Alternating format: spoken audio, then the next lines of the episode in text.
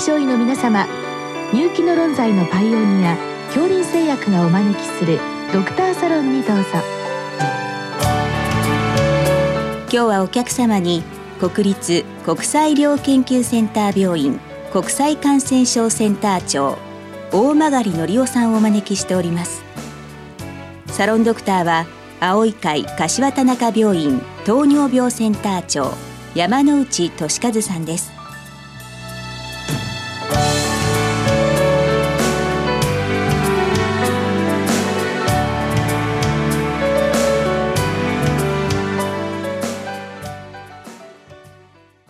なおこの収録は電話収録で行っております。大曲先生よろしくお願いいたします。よろしくお願いいたします。この収録7月28日現在ということで、えー、放送30日ということでございます、はい、その点を念頭に置かれてお聞きいただければと思います。まず先生あの直近の感染拡大ですね、はい、大都市圏非常に多くなっておりますけれども、はい、現状あのこれ3月から5月の頃との違いですがこれあの先生方どういったふうに捉えられていらっしゃるでしょうか？はい、先生方がお気づきのように3月、4月、5月頃の流行と今の流行では特に診断で陽性になってこられる患者さんのその構成が全然違うと思って見ています。あの前回の波の時にはどちらかといえば40、50、60代あるいはもうちょっと上の世代の方々が診断されてくることが、まあ、多かったわけなんですが、うん、むしろ今は若い20代、30代の方の方が多いんですね。はあ、でこの違いはやっぱりあの議論になっています。でただ一つあの考えなければいけないのは前回と今回の違いであの大きなのが診断の仕方なんですね。あの前回3、4、5月はまだ PCR の対象を比較的肺炎のある方ですね、肺炎がある方を対象にして PCR を主にやっていたと思っています。えー、そうなんです。でそうすると比較的重症の方が多く診断されてきます。でおそらくなんですがその結果比較的その重症化のリスクが高いと言われる40代以上の方が多く診断されてきたのではないかなと思ってはいます。あ、まあ、そうしますとこの診断の仕方で定義の違いということは結構大きいということですね。はい、大きいと思います。あの特に3月頃は私たちも専門の先生方と話していたことを思い出すんですが、あの当時ですね、若者の感染症が見えない見えないって言ってたんですね。診断されてこないと。ただ若者は今やはり軽い感染症しか起こさないってことはほぼ皆さんの共通認識になりつつありますが、はい、おそらく3、4、5月頃の診断の仕方では若者の感染症は十分に拾いきれてなかったんじゃないかなと思います。でそこを踏まえて今を捉えればですねあの今はあの PCR 検査はだいぶ受ける敷居が低くなりましたので、うんうん、若者でも軽い風邪ぐらいでもやはり PCR が受けられるようになってます、うんうん、まあ、一方で地域によっては積極的に無症状の方でも検査をするということもやっています、うん、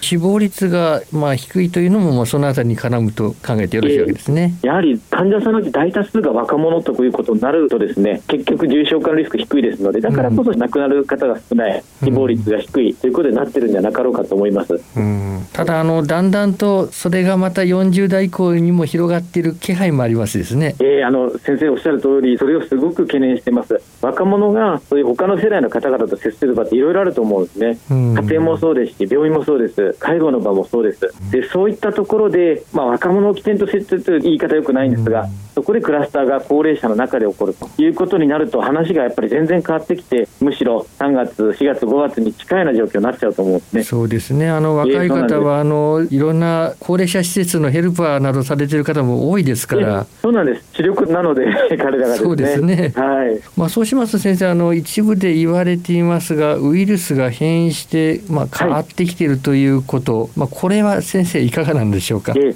僕はウイルスそのものは専門ではないんですがでも専門の先生方に伺うとこのウイルスは2週間に1回ずつだったと思います塩基の一致変異が起きるというふうに言われてすごく変化が早いみたいなんですね。ですので結果的に弱毒になっていくということは全然ありえない話ではないあり得る話だと思います。ただ現状では疫学的にそれをきれいに示すのがなかなか難しいと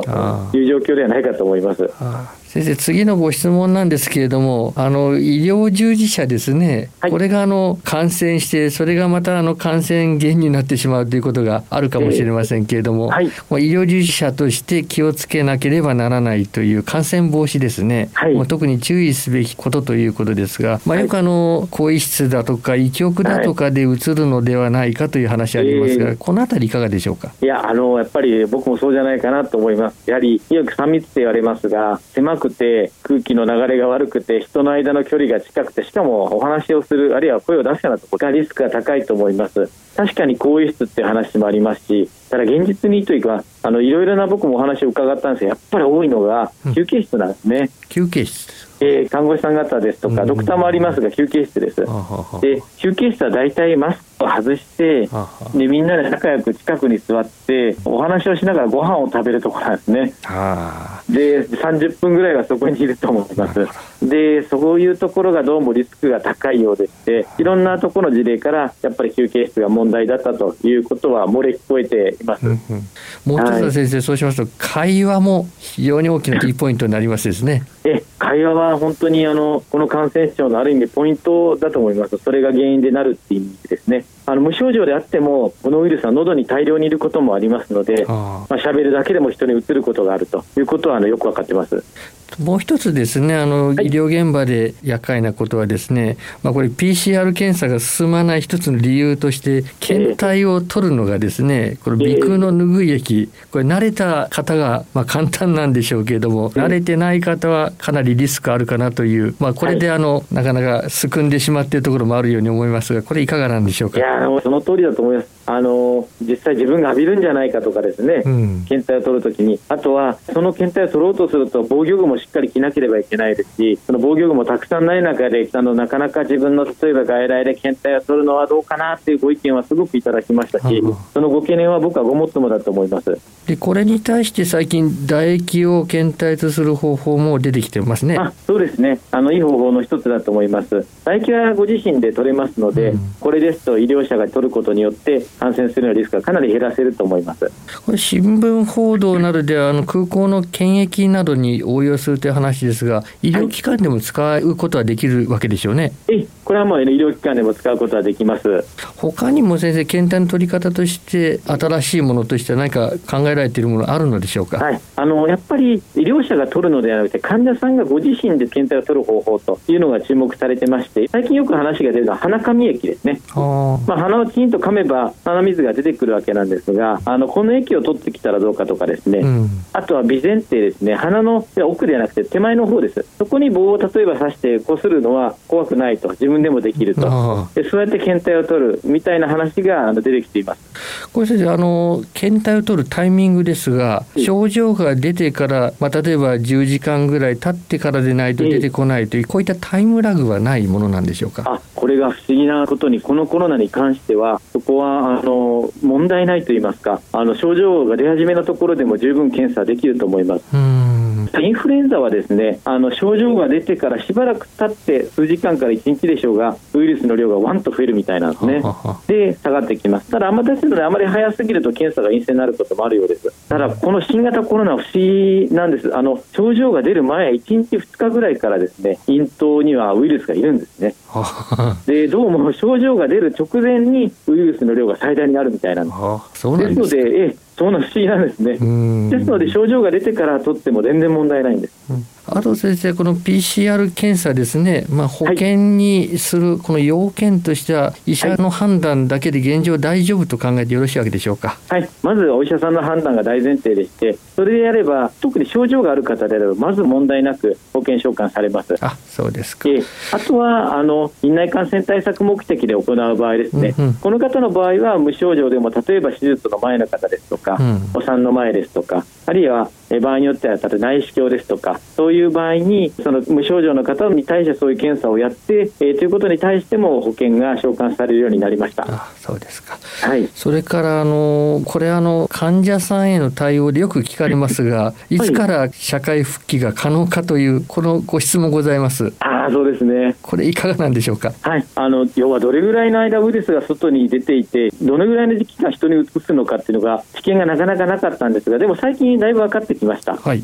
特に最近ですと症状が出てから10日目11日以降ですかね。であれば人に感染症を移すリスクは非常に低いと。いくつかの研究が元になってですね。ということが分かってきました。まあ、こういうこともあって最近は入院期間も10日というふうにあの症状が出てから10日以内ということで短くなってます。ですのでそうやって発症からの時間である程度判断するというのは一つではないかなと思いました。それはかなり楽になりますね。そうですね。だいぶ楽になりました。うん、はい。えー、軽症の方、これあのホテルに行くか自宅に行くかといった話もございましたけど、えー、これいかがなんでしょうか？あの3、4月と違って今は軽い方、ほぼ無症状の方でもどんどん検査が受けられますので、それこそ今起こっているように多くの軽症者、無症状に近い方が陽性になっちゃうんですね。でそういう方々は特に若い方はそうなんですけどやっぱ悪くならない。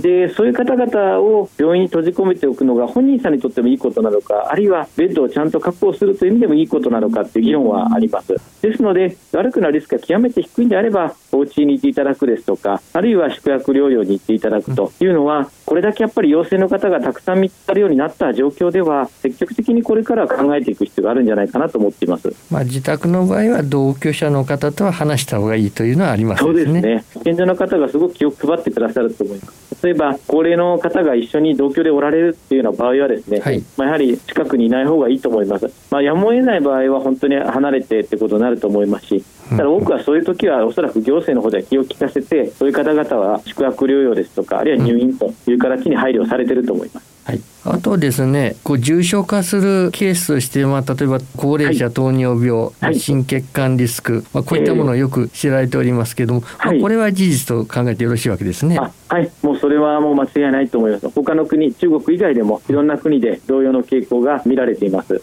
肺疾患としてやはり先生、あの多くの肺疾患、まあすべてリスクになると考えてよろしいのでしょうか？ええそうですねあとはやっぱり印象としてあるのは論文でもよく慢性閉塞性肺疾患と書かれておりますけども、まあ、例えば喫煙の問題等々があってもともと肺にある程度解剖学的な変化があるような患者さんの場合やはり重症化する印象を持っています。あと先生あの非常に気になるのが喘息ですがこれいかがなんでしょう、えー喘息はまだ知見がない頃は僕らもすごく心配してました。喘息の人はすごく悪い発作を起こすんじゃないかとかですね、はい、思ってました。それは RS ウイルスの感染症の時にそういうことが起こるからなんですけども、うん、同じウイルス感染症のコロナでもなるんじゃないかとすごい心配したんですね。でも現実には喘息が重症化のリスクであるという知見はどうもないようです。むしろ日本からも論文が出ておりましたが喘息の方は重症化のリスクが低いんじゃないかという知見もあるいは仮説も出てきてるんですね。で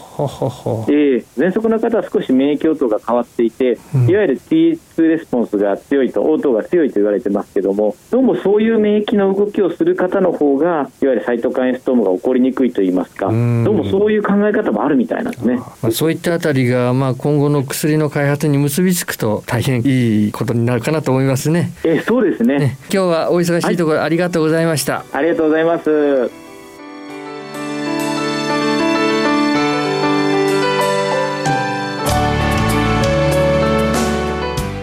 今日のお客様は国立国際医療研究センター病院国際感染症センター長大曲則夫さん。サロンドクターは青い会柏田中病院糖尿病センター長山内俊和さんでした。それではこれで恐林製薬がお招きしましたドクターサロンを終わります。